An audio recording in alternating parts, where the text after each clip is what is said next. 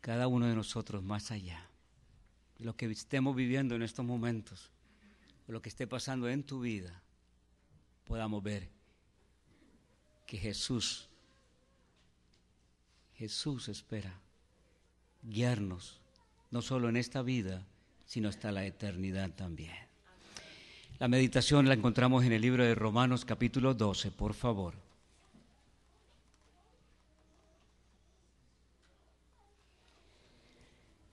Libro de Romanos capítulo 12. Quiero leer el versículo 1 en esta mañana. Así que, hermanos, hermanas, os ruego por las misericordias de Dios que presentéis vuestros cuerpos en sacrificio vivo, santo, agradable a Dios, que es vuestro culto racional. Oremos. Padre, por tus misericordias estamos aquí en esta mañana. Gracias por tu palabra. Gracias por tu Espíritu Santo. Yo te ruego, Padre, que nos ilumine, que nos guíe durante la meditación en esta hora. En el nombre de Jesús. Amén. Yo no sé si ustedes se han preguntado de que si hay cerca de 90 millones de cristianos en este país, ¿por qué es que no hay un mejor impacto en nuestra sociedad? Porque es que no hay un mejor impacto en la vida moral, social y espiritual de las personas con las cuales convivimos. Aún más, con tantos millones de cristianos, muchas de las iglesias están quedando vacías. Aún se están vendiendo muchos templos. Cuando estábamos buscando por la iglesia de Norwalk, que gracias a Dios le compramos en los dos años que estuvimos allá un edificio, fuimos a ver varias iglesias vacías. Y le preguntaba a uno de los señores, ¿por qué están vendiendo este templo? Es que la asistencia iba bajando, era menos y menos. Y luego la iglesia se unió con otra iglesia y ya decidieron vender el templo. Ahora vamos aquí a casa. ¿Por qué es que hoy, cuando hubo este lindo programa de escuela sabática, la felicidad toca tu puerta? Menos de la mitad de la iglesia estaba para la escuela sabática. ¿Y por qué será que los miércoles de noche Cuando tenemos nuestro culto de oración, de intercesión de unos por otros, menos de la mitad de la iglesia está con nosotros. Estudiando un poco, he encontrado que la respuesta está tristemente en que la mayoría de los llamados cristianos han tomado una decisión por Jesús pero no han hecho un compromiso con Jesús. Una vez más, la mayoría cristianos han tomado una decisión en seguir a Jesús, muy bueno, pero no han hecho un commitment, no han hecho un compromiso con Él. A lot of Christians have made a decision to follow Jesus, but they never never have made a commitment with Him.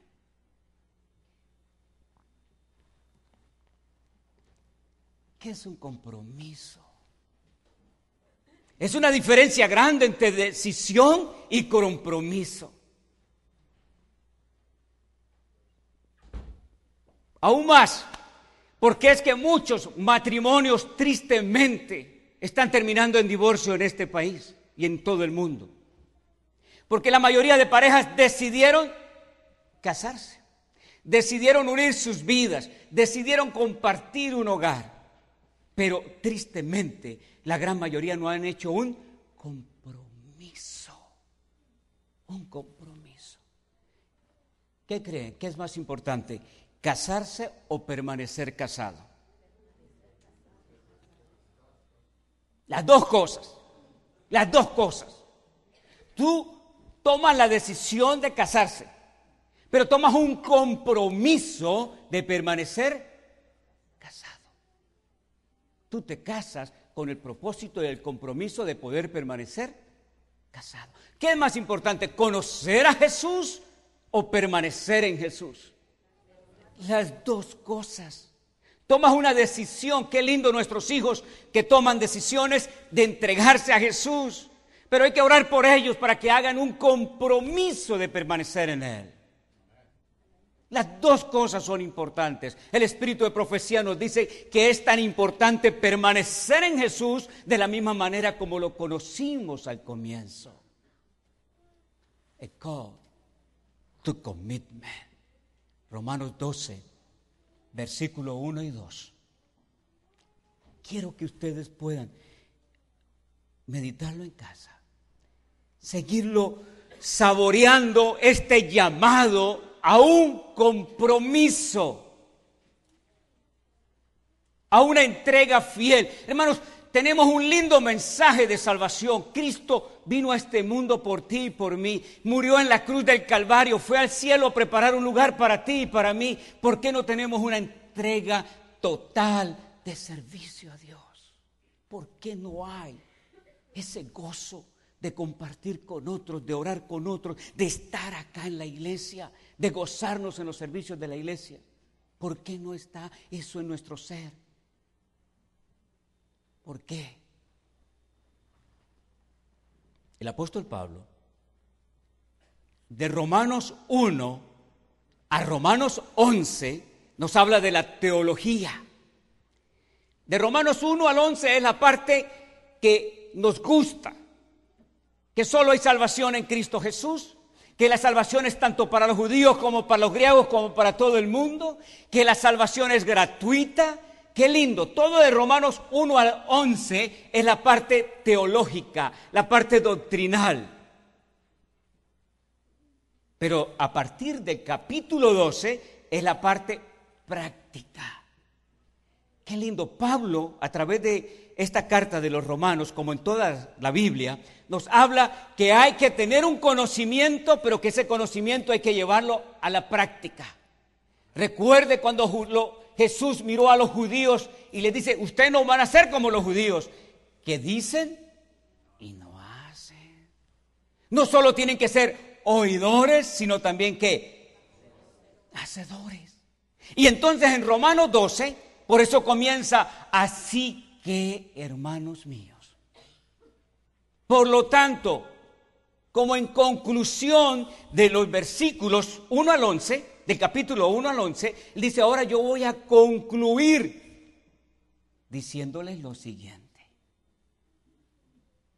Therefore, I beg you. Wow. Cuando tú lo lees en griego, es mucho más. Dice, hermanitas, hermanos amados en el Señor, yo les ruego, yo les suplico en el Señor que por sus misericordias presentemos nuestros cuerpos en un sacrificio vivo, santo, agradable a Dios, que es vuestro culto racional. Pablo ya está mayor está pronto a morir. Y él dice, hermano, yo les ruego que por todo lo que ustedes conocen, por todo lo lindo que defienden la doctrina ahora, yo les pido que por las misericordias de Dios tomen un compromiso con Él. Que por las bondades de Dios. Pablo no les dice, no les habla de recompensas ni mucho menos les habla de un castigo. Él les dice, por las misericordias de Dios. Hermanos, ¿Hemos contado las misericordias de Dios? No escucho amén, hermanos. ¿Hemos contado las misericordias de Dios? Yo estoy aquí por la misericordia de Dios. Aquí estamos por solo misericordia de Dios, por su bondad. Solo por la misericordia de Dios.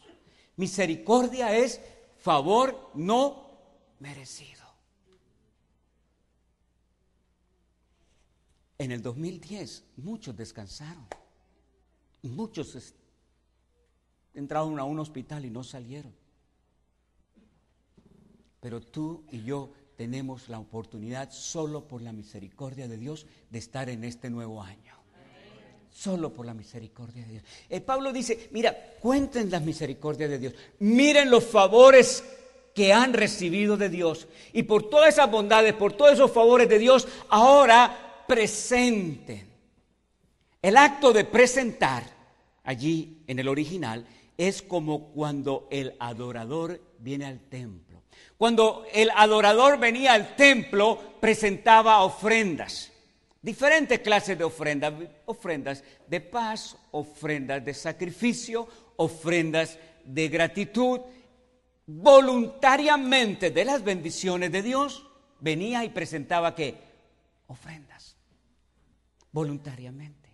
Y esa ofrenda, cuando era un corderito, ese corderito, el adorador traía un compromiso, que ese corderito era solamente para que pudiese tomar el lugar de él en el altar del sacrificio. Ese era el compromiso, que el corderito iba a morir por él y él pedía perdón, confesaba sus pecados y esa ofrenda, ese sacrificio tenía que consumarse completamente.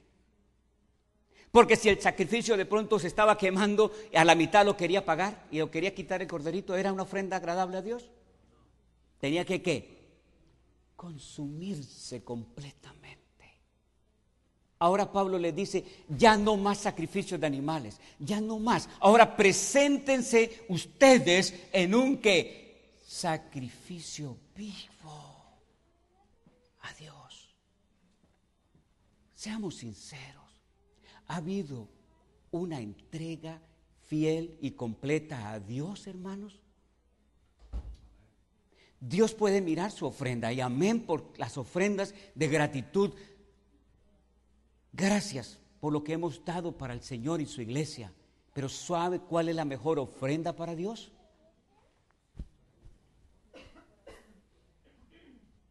Nuestro corazón, nuestra vida.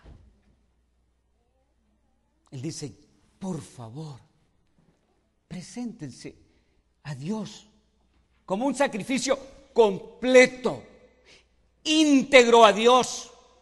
Si tú y yo nos estamos entregando a medias a Dios, ¿está honrando eso a Dios? ¿Es un sacrificio agradable? No lo es. Dios quiere que nos entreguemos por completo a Dios. Y usted me dirá, pastor, sí, es que hay sacrificio, venir a la iglesia el miércoles a las siete y media Usted no sabe lo que yo estoy viendo en la casa, pastor. Usted no sabe el cansancio que yo tengo. Pero tú estás comprometido, comprometida con Dios y tú vas a estar aquí porque vienes al encuentro con Dios.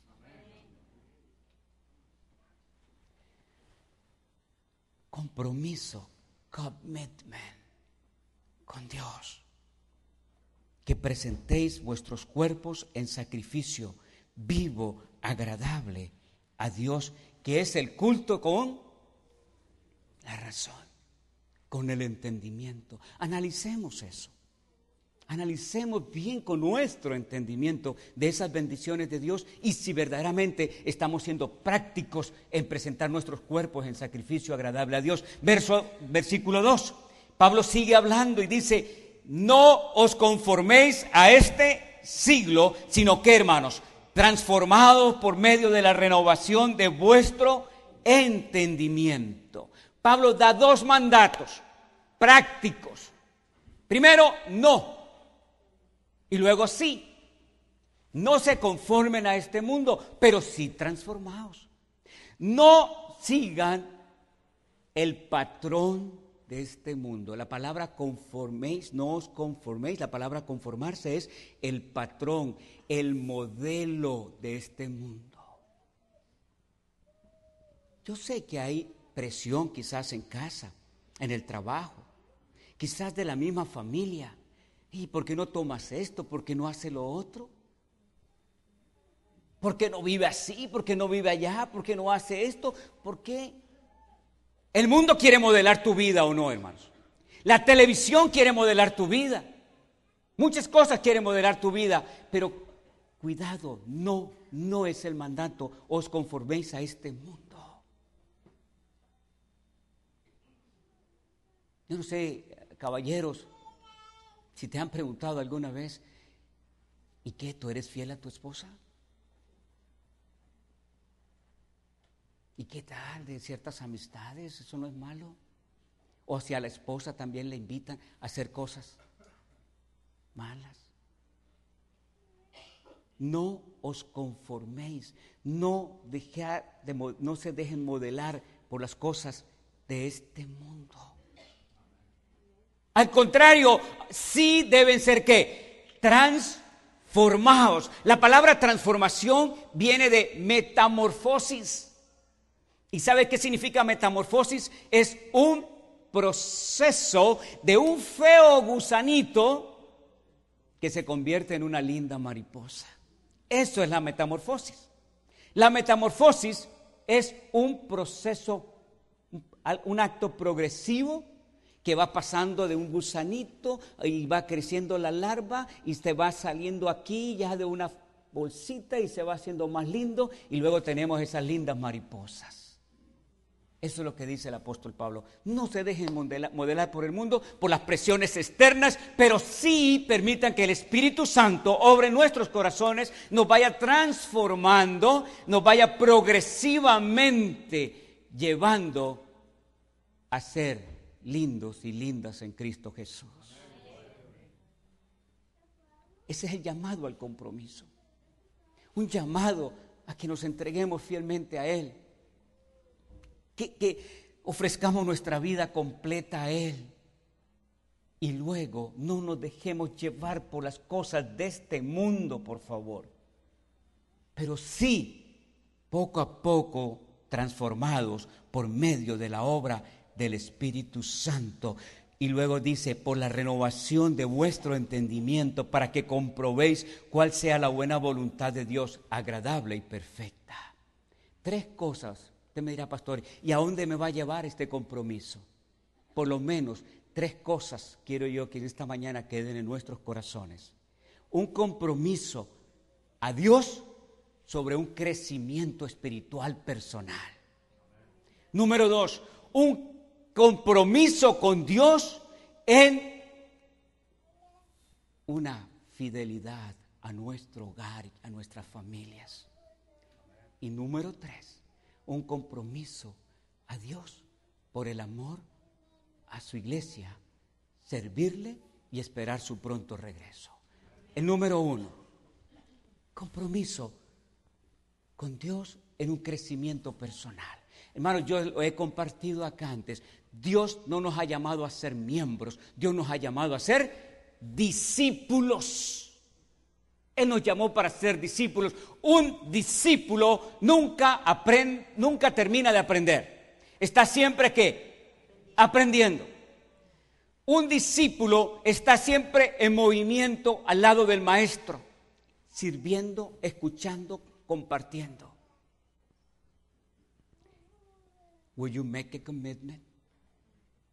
Tomarás un compromiso de que en este nuevo año tú y yo vamos a crecer más en el nombre del Señor.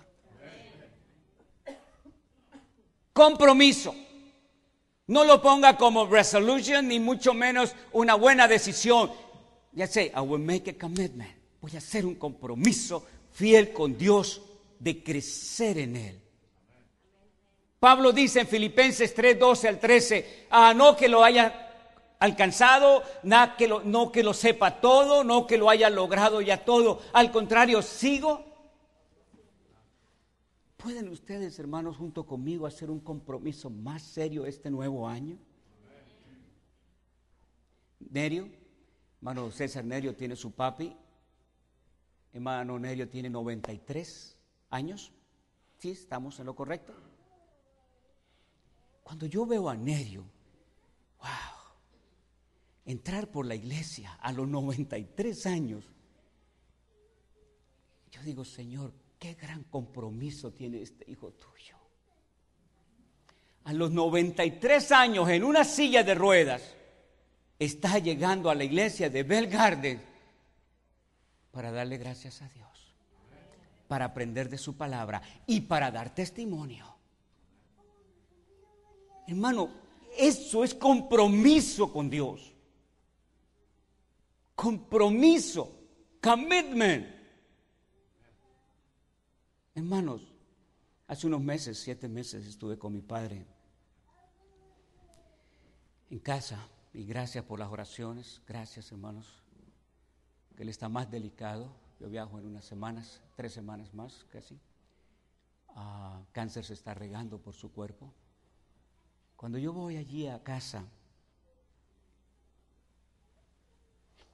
temprano en la mañana, cinco de la mañana yo creo, se levanta y va al baño y voy para su cuarto y está orando. Y él siente que yo entro. Hijo, vamos a estudiar la lección. Y empezamos a estudiar.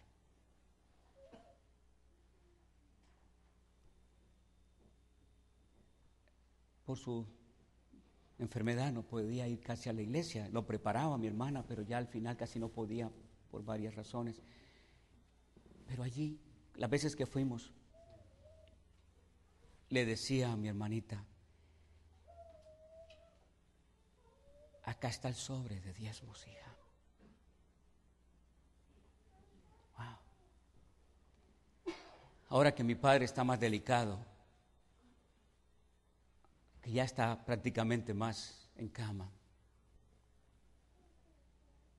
Él se ha mudado a Caracas para los tratamientos y está con otra hermana. Tristemente, esta mi hermana no está comprometida con Dios. La realidad. Yo hablo con ellos. Llamo como llamo a mi iglesia a hacer compromiso con Dios.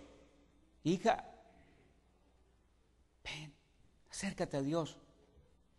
Conságrate a Dios. Y sabes, los hermanitos fueron a llevarle la Santa Cena hace unas semanas. Compartieron de la Santa Cena en casa. Mi padre ha perdido más de 35 libras. Está muy delgado. Es difícil. Temblando, dice mamá, agarra su sobre que tenía ya hecho de diezmos. Llama al anciano, se lo da. Mi hermana le dice a mamá, ¿y mi papá no tiene que estar haciendo eso? ¿Por qué ya él ya tan viejito ya se va a morir y estando mandando dinero para la iglesia? Digo, mami, quizá mi hermana no lo entiende, como muchos de mis hermanos tristemente en la iglesia tampoco, pero mi padre ha hecho un compromiso con Dios. Y yo estoy seguro que hasta el día de su muerte mi padre va a ser fiel con Dios por esa fidelidad yo espero si el Señor lo llama al descanso, porque la mano de Dios lo tenemos. Sí, ya entra una llamada y lo primero que pienso, ¿pasó algo con papá? Anoche, ayer nos llamaron a las 5 de la mañana, mi hermano, pero gracias a Dios no era de allá de Venezuela, no era de casa, era de otro lugar. Pero estoy pensando, papá va a descansar. Gracias a Dios que lo he puesto en las manos de Dios. Pero yo espero poderme encontrar con Él porque Él hizo un compromiso con Dios. ¿Cómo está tu compromiso personal con Dios? ¿Cómo está? Seamos sinceros con Dios.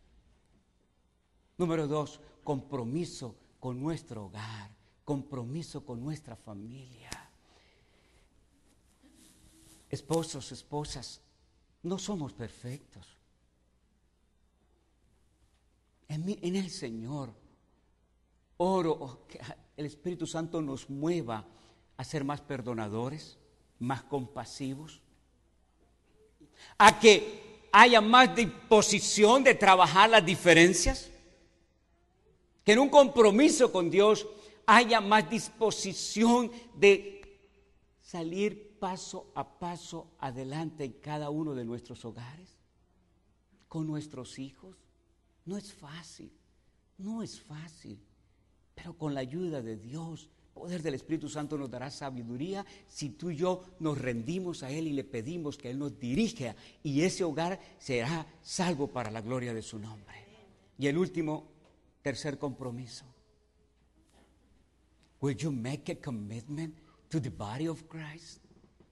¿Harás un compromiso con el cuerpo de Cristo, con su iglesia? Él nos llamó de las tinieblas a la luz admirable, hermanos. Y Él nos llamó para ser parte de una iglesia, de un cuerpo de creyentes. Y le voy a ser bien sincero. Me da tristeza. He ido a varias iglesias por misionero o por predicador. Y cuando llego a una iglesia, esto ocurrió en un lugar. Fui a una iglesia, me encontré con este joven. Oye, qué bueno verte. Sí, pastor, acá estamos tratando a ver si me gusta esta. Voy a otra iglesia y me lo encuentro allá también. Oye, hijo, ¿no te viste? Sí, lo que pasa es que allá no me gustaba porque era muy tradicional y mucha corbata. Entonces aquí es más, más informal. Y voy a otra tercera iglesia y me lo encuentro también. ¿Cree que hay compromiso en esa persona? Tristemente no. Y me da tristeza porque aquí hay hermanos o hermanas que vienen cuando hay eventos especiales. O vienen ciertos momentos por favor. Y si alguien les dice, porque yo sé que se van a hablar del sermón con alguien, dile, pastor va a hablar contigo. Yo sé que aquí hay hermanos jóvenes que no están por estar en otro lugar. ¿Hay compromiso? No lo hay. Yo quiero pedirles, hermanos, si esta iglesia ha sido de bendición para tu vida, si esta iglesia, Dios te ha hecho crecer en la fe, ¿No crees que debe hacer un compromiso con Dios y esta iglesia? Cuando estamos de un lugar a otro, no vas a crecer tú, no vas a servir a Dios. Al contrario, al poco rato el enemigo te va a desanimar y te va a poner afuera. Dios pide que tú hagas compromiso con Él, que crezcas en Él, que lo ames, que siempre estés aprendiendo de Él en su palabra, en la oración. Dios quiere que tú ames a tu familia, que trabajes con tu familia, que quieras a tu familia, pero Dios quiere que ames y sirvas al Señor en esta tu iglesia. Es un commitment, es un compromiso. Hermanos, yo sé que mucho, y yo, gloria a Dios por mis hermanas que vienen de Ontario, de Fontana, eh, ah, Moy, hermanos. Mi amigo Moy viene muchas veces de San Jacinto, hermanos. Y yo le doy gracias a Dios por la amistad que tenemos, pero por el compromiso que Él está haciendo con Dios. Yo tengo que manejar también mis 40, a veces una hora por el tráfico al llegar acá los miércoles. Yo digo, ¿no hay agradecimiento en la iglesia, en algunos hermanos? Manejo casi una hora. El martes ya fui a culto. Yo pudiera decir, yo al martes ya prediqué en Bell Gardens. Yo el martes ya hice mi parte con Dios. El miércoles que los hermanos de Glendora se las arreglen. Acá estoy porque tengo. Y antes de haber venido acá ya he hecho una visita o dos visitas. Pero acá estamos porque yo tengo un compromiso con Dios. Yo tengo un compromiso con Dios. Will you make a commitment with God, with your family, and with His church? ¿Quieres hacer un compromiso fiel, personal con Dios, con tu familia y con esta, esta, su iglesia?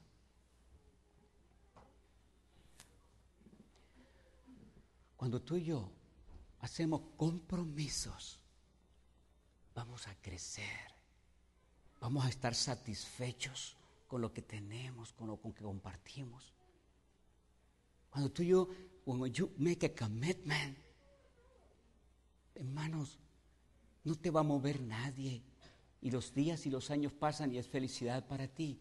¿Por qué? porque estamos haciendo tesoro en el reino de los cielos. Así de fácil. Estamos sembrando hoy. Y un día recogeremos la gran cosecha de la vida eterna. ¿Quién en esta mañana, en el nombre del Señor, quiere decirle, Padre, por tus misericordias, por tus bondades, yo quiero tomar un compromiso serio y diferente en este nuevo año. Quiero serte fiel a ti, Señor. Quiero crecer cada día más. Quiero estar más unido a mi familia.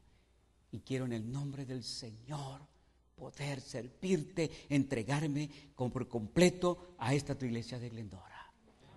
¿Quién es el primero que quiere decirle al Señor, acá estoy? ¿Quiere colocarte en pie y decirle, Padre, bendíceme, úsame y manténme firme? Manténme firme en este compromiso, porque es fácil a veces decir, bueno, eh, fue eh, un día que yo hice este commitment y ya después lo puedo quebrantar, Señor. No, commitments, compromisos son tu compromiso al trabajo es a las siete y media de la mañana, a las ocho. Y si tú no llegas a esa hora, let off. Te vas. Dios no trabaja, sí, gracias a Dios. Pero si tú haces un compromiso para el trabajo, si tú haces un compromiso con la escuela, si tú haces un compromiso con los pagos de tu carro, con el pago de tu casa, tantos compromisos que haces, ¿por qué no hacer un compromiso fiel con Dios? quiero ver en familias unidas. Yo quiero ver hermanos, amigos creciendo en la fe en Dios, que nadie nos mueva. Y quiero ver esta iglesia seguir creciendo. Creciendo en amor, en servicio, en entrega, en fidelidad, en que lo que nos pidan podamos apoyar, hermanos. En lo que nos pidan en alimentos, en lo que nos pidan en, en ofrendas, porque queremos arreglar este lugar para gloria de Dios y para disfrutarlo juntos como hermanos, vamos a hacer nuestra parte, porque es un compromiso que tú y yo estamos haciendo con Dios. Es mi oración, que el Espíritu Santo confirme cada decisión que estemos tomando en esta mañana. That you and me will be committed to the Lord, a family, to this church.